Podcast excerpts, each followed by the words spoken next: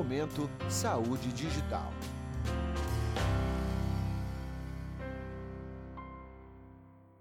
Olá, está começando agora mais um Momento Saúde Digital. Meu nome é Lohane Almeida e a cada episódio trazemos um novo entrevistado para falar sobre Digital Health.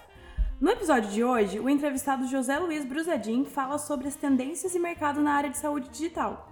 Bruzadin é atualmente membro do Colégio Brasileiro de Executivos em Saúde, além de trabalhar como mentor, diretor de, de negócios em diversas empresas e soluções na área de saúde. José Luiz, seja muito bem-vindo e muito obrigada pela sua participação aqui no Momento Saúde Digital.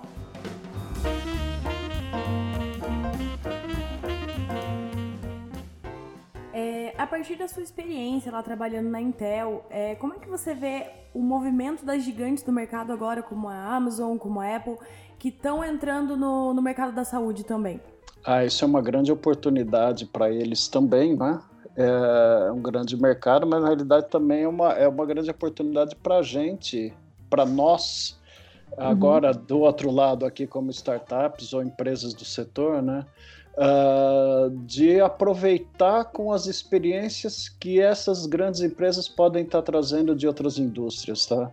E eu acho isso uhum. é, é, é importante falar isso, porque muito do que está acontecendo na área da saúde já aconteceu em outras indústrias, né? Uh, a gente fala muito da, dos avanços que houve na área de financeira. Eu acho que tem bastante coisa que aconteceu lá que pode vir para a área de saúde. E essas empresas podem ser uh, um vetor para esse, para essa Uh, aproveitar essas inovações, né? Além do uhum. que o, o, o, uso dessas tecnologias, como por exemplo você mencionou a nuvem, né?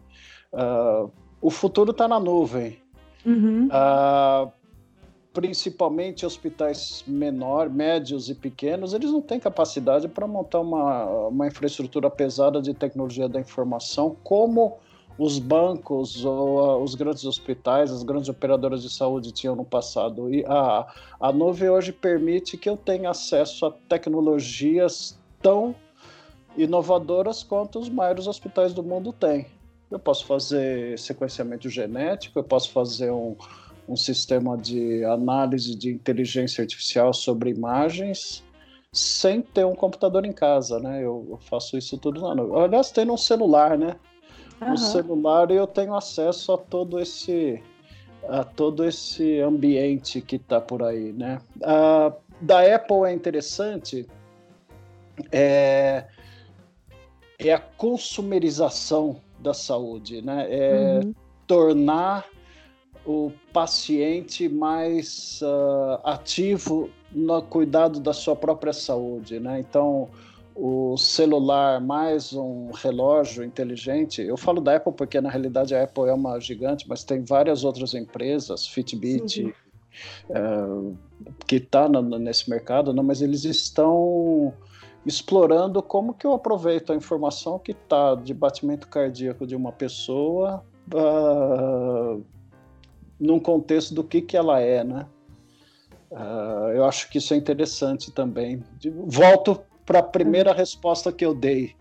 Analytics, né? É, são informações que estão sendo geradas e que de alguma forma vão gerar, vão gerar informações uh, ou para tomadas de decisão, né? Voltando para a questão da consumerização, o próprio paciente sendo mais dono da sua própria informação, né? ele tomando decisões sobre a vida. Né? Legal. É, continuando a falar sobre esse modelo de assistência mais centrado no paciente, é, qual é a sua opinião para a adoção disso atualmente? Quais são os maiores desafios no setor, de forma geral, nessa questão? Um, um, é o próprio paciente, né? Entender uhum. isso. Acho que isso não é da noite para o dia. Hoje, hoje, acho que a gente pode traçar o paralelo com o setor bancário, né? Demorou para as pessoas deixarem de ir nas agências e entender que o computador era seguro o suficiente e hoje o celular é, é a maneira de interagir com o banco, né? Uhum. Uh, vai demorar tempo, mas uh, é o caminho. Eu acho que as pessoas têm, têm que cada vez mais se educar com isso. Eu acho que um, um, um grande ponto que a gente tem que uh, tratar com atenção é o médico. Porque o uhum. médico, ele é, o, ele é a pessoa que está na frente do paciente e, e, e, de, uh, e, também do hospital, né? Então, o médico tem que ser esse ponto de convergência para ele também se sentir uh, confiante de que essa tecnologia vai estar tá aqui para ajudá-lo, né? Então, a gente tem que to até tomar muito cuidado com o que a gente fala, como, onde a gente vai, como que a gente... Uh, demonstra esses, esses resultados porque o médico, ele, ao mesmo tempo que ele vai ser o grande avalista dessa solução, se ele não se sentir confortável, ele não vai é, enfrentar, porque, por fim, ele está protegendo o paciente, né? Claro.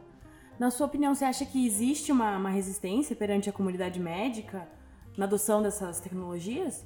sempre vai existir. O, o uhum. médico, o médico ele, ele tem essa questão da proteção do paciente, todos nós, né? Então isso está em primeiro lugar, né? Uh, mas aos poucos isso está se quebrando. E, e, a outra coisa também é o seguinte: a gente tem que pensar que o médico ele não nasceu com o celular na mão, com o tablet na mão ou com claro. o computador em si, né? Então isso daqui uhum. é uma então eles estão se aculturando, né? Mas a, a, interação dos médicos mais antigos com os médicos mais novos é importante, tá? É, porque um vai uhum. acabar influenciando o outro no uso dessas tecnologias. O, o, médico é uma pessoa extremamente tecnológica, ele, ele deve ter sido um dos primeiros a adotar celular e tablet e tudo isso. Na realidade, uhum. a questão é ele se sentir confiante que tudo isso é, é seguro e do ponto de vista do paciente também, né? Legal, eu queria falar agora um pouco sobre é, a questão de cuidados mais acessíveis, de valores mais acessíveis no cuidado com a saúde para o paciente. É, na, na, tua opinião, é, sobre o sistema público de saúde e as oportunidades de melhoria através da tecnologia, você acredita que as startups e o governo elas possam trabalhar numa parceria efetiva para levar essa saúde de qualidade para o paciente num preço mais acessível? Nossa, sem dúvida. O... Eu acho que as startups têm um, um poder de inovação bastante grande que não está na, nas grandes empresas, né? Eventualmente, uhum. até a grande empresa e o governo tem que trabalhar junto também. Uh, eu, particularmente, acho que a grande oportunidade de desenvolvimento da saúde está justamente no setor público, porque uhum. é, a gente precisa uh, trazer qualidade de saúde, de, de cuidado de saúde para todo mundo do Brasil, por exemplo. Né? Uh, essa quarta revolução industrial pode, uh, da maneira como você olha, você pode ao invés de, de diminuir a lacuna de cuidado que existe no, na periferia com o, da, da, grande cidade, ao invés de diminuir, a gente aumentar, porque a gente, uhum. eventualmente a gente pode só estar tá cuidando aqui de, de tratamentos de, alta complexidade que poucos vão ter acessibilidade, acesso a isso, né? Quando na realidade a gente precisa ter uh, acesso nas pontas, né? A nuvem está aqui que permite esse tipo de acesso de alta qualidade também nas pontas, né? Uh, e uma coisa que eu não falei aqui antes é a telemedicina. Uhum. É, tá muito se discutindo de telemedicina hoje aqui no Brasil. Vai para frente ou não vai? O Conselho Federal aprovou, depois voltou atrás. Sim, eu acho sim. que essa, essa discussão é extremamente positiva. Uh, o único senão que eu tenho é, eu acho que essa discussão deveria ter acontecido 10 anos atrás.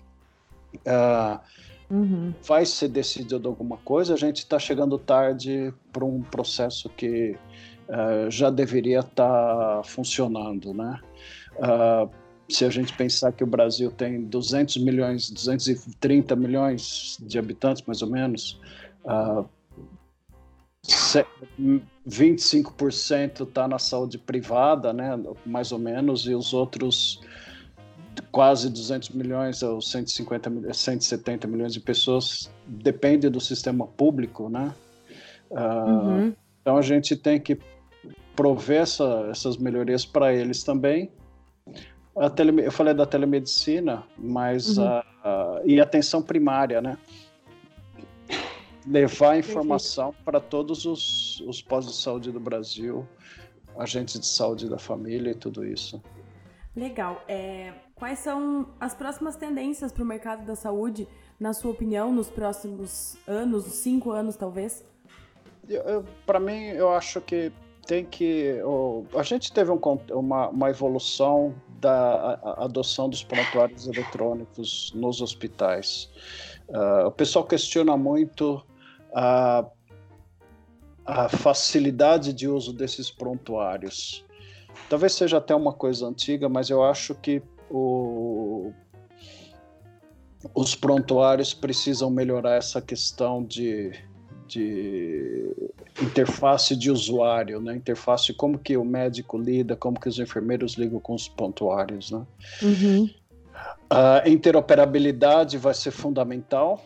Os uhum. hospitais hoje eles não são integrados uns aos outros, ou mesmo dentro do hospital os sistemas não são integrados entre si. Uh, eu preciso ter essa interoperabilidade para facilitar uh, o fluxo de informações, né? Isso uhum. é uma uhum. interoperabilidade que existe já, já, quer dizer, com o meu cartão de crédito eu posso viajar o mundo inteiro, ter informação em qualquer lugar e tirar dinheiro. Mas se eu saio de um hospital, atravesso a rua, vou para outro hospital, o outro hospital não sabe quem eu sou do ponto de vista de saúde, né? Então, uhum. essa questão tem que ser uh, melhorada. Obviamente vai se evoluir muito essas questões de inteligência artificial, internet das coisas, wearables, uh, tudo isso aí acho que é uma questão de, de evolução. Talvez até uma coisa mais importante que isso tudo existe um monte de tecnologia hoje já disponível que poderia estar sendo usada. Eu acho que é mais é a questão de como usar do que o que é a tecnologia hoje em dia, né?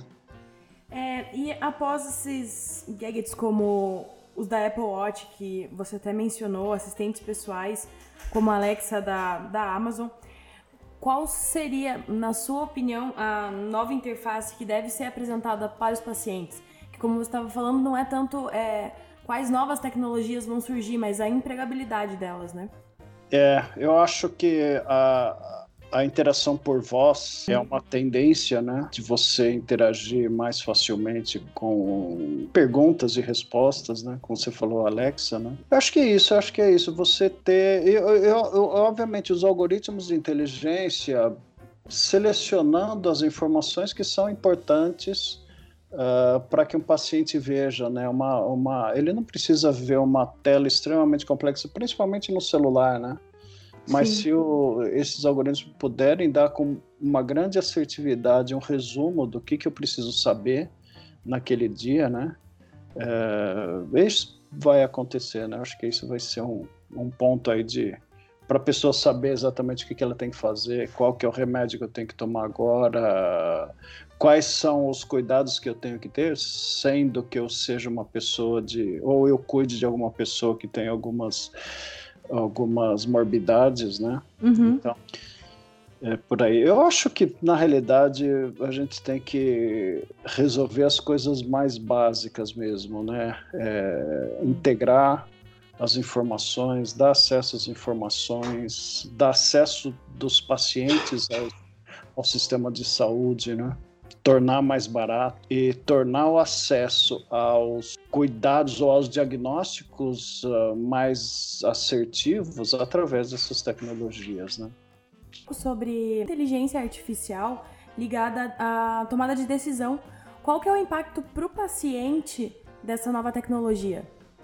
Uh, aliás, eu queria citar um livro que eu estou lendo agora, que é Deep Medicine, do Eric Topol. E, e, esse livro é bastante interessante porque ele justamente endereça essa pergunta que você me fez agora e até traz uma, uma visão uh, bastante interessante sobre o assunto, tá? O curioso que essas tecnologias vão tendem a humanizar o processo saúde, tá? A partir do momento que o médico vai ter uma, um conhecimento muito melhor sobre o paciente, uh, a, a, partir dessas tecnologias de inteligência artificial, né, o médico vai perder menos tempo estudando prontuários e, e resultados, exames antigos, aliás, até uma coisa que a, a própria MedCloud vai, vai se beneficiar e vai pro, poder prover uh, serviços para isso, porque vocês têm um banco de imagem bastante grande, né? Uhum. E o, o, o, médico não precisa, ele vai olhar os últimos exames, mas um sistema de inteligência artificial vai poder olhar os anteriores e vai poder uh, orientar o médico a tomar uma melhor decisão para o paciente e até facilitar ele ter menos tempo estudando as imagens anteriores, mas uh, e mais tempo com o paciente em si, né? Uh, então, o fato de humanizar a saúde, além do que a assertividade, né? Uh, os diagnósticos tendem a ser mais eficientes, né? Ou melhores. Uhum através de, de, algoritmos de inteligência artificial. Não que o, é, é, na realidade é um, é um, sistema. Eu até costumo falar, não é nem a inteligência artificial, a inteligência aumentada, né? E a inteligência do médico suportada por algoritmos uh, de inteligência que a máquina está trazendo, tá? O médico tem que tem que se atualizar com relação a isso, tá?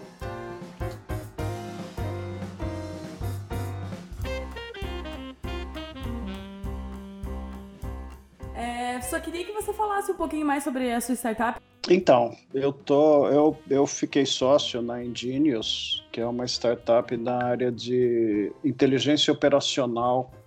Uhum. E, eu, e nós estamos trazendo algoritmos matemáticos que já são uh, largamente utilizado na indústria, na área de manufatura, para otimizar uh, processos dentro da área de saúde, aproveitando essa questão de transformação digital e nuvem, não é? Então, uhum. o que esse conceito de lean que está se falando bastante agora na saúde, né? uhum. né? De lean de metodologia de produção, né, onde você tem todos os processos um acontecendo a, a, após o outro, é, é uma coisa antiga na, na, manufatura. Isso veio lá dos anos 50, na indústria uhum. automobilística, né? Uh, na sequência disso, Kanban e tudo isso, vieram alguns algoritmos que uh, otimizavam todo esse processo, o que, que era, era, quais eram as decisões melhores a serem tomadas. Uh, compro umas coisas, produzo menos, produzo mais, vou ganhar uhum. mais dinheiro ou menos, uh, enfim, isso era o, uma indústria, uma manufatura funciona assim, né? pela questão de financeira na área de saúde, também dificuldade de acesso a essas tecnologias e uhum. também a dificuldade de você identificar o que está acontecendo, porque você produzir um carro é diferente de você produzir saúde. O carro sempre vai sair da mesma maneira, né? Saúde, cada dia é uma pessoa diferente com diagnósticos distintos, né? Uh, então, nós trouxemos esses algoritmos para a saúde para otimizar a alocação de recursos, tá? Uh, no primeiro instante, a gente está ajudando simplesmente na confecção da escala das, do, do, da, do corpo de enfermagem, baseado uhum. no que está acontecendo no hospital, o que, que vai acontecer. Então você tem a alocação dessas pessoas, mas uh, ao mesmo tempo que é estoque, identificação de estoque, controle de estoque, controle de uso de salas uh, de salas, salas de cirurgia, equipamentos de imagem, tudo isso você tem uma decisão a tomar e o nosso algoritmo vai ajudar o, os sistemas de saúde a tomarem essa decisão. Tá? Uh, eu estou bastante animado com isso porque na realidade os meus sócios são da área de manufatura, né? Então eles uhum. já têm essa experiência há bastante tempo fazendo isso para uma indústria extremamente uh, produtiva e a gente está adaptando essas experiências para a área de saúde agora. A eficiência é uma das coisas que está bem lá embaixo, né? Então a gente quer aproveitar essa tecnologia que já existe lá do outro lado para melhorar a eficiência da área de saúde a custo baixo. Muito legal, muito boa, bacana a solução. José Luiz, boa sorte, boa sorte para todo mundo da Engenhos. É, e era isso. Muito obrigada. Obrigado, tchau. Momento Saúde Digital fica por aqui. Até a próxima! Momento Saúde Digital.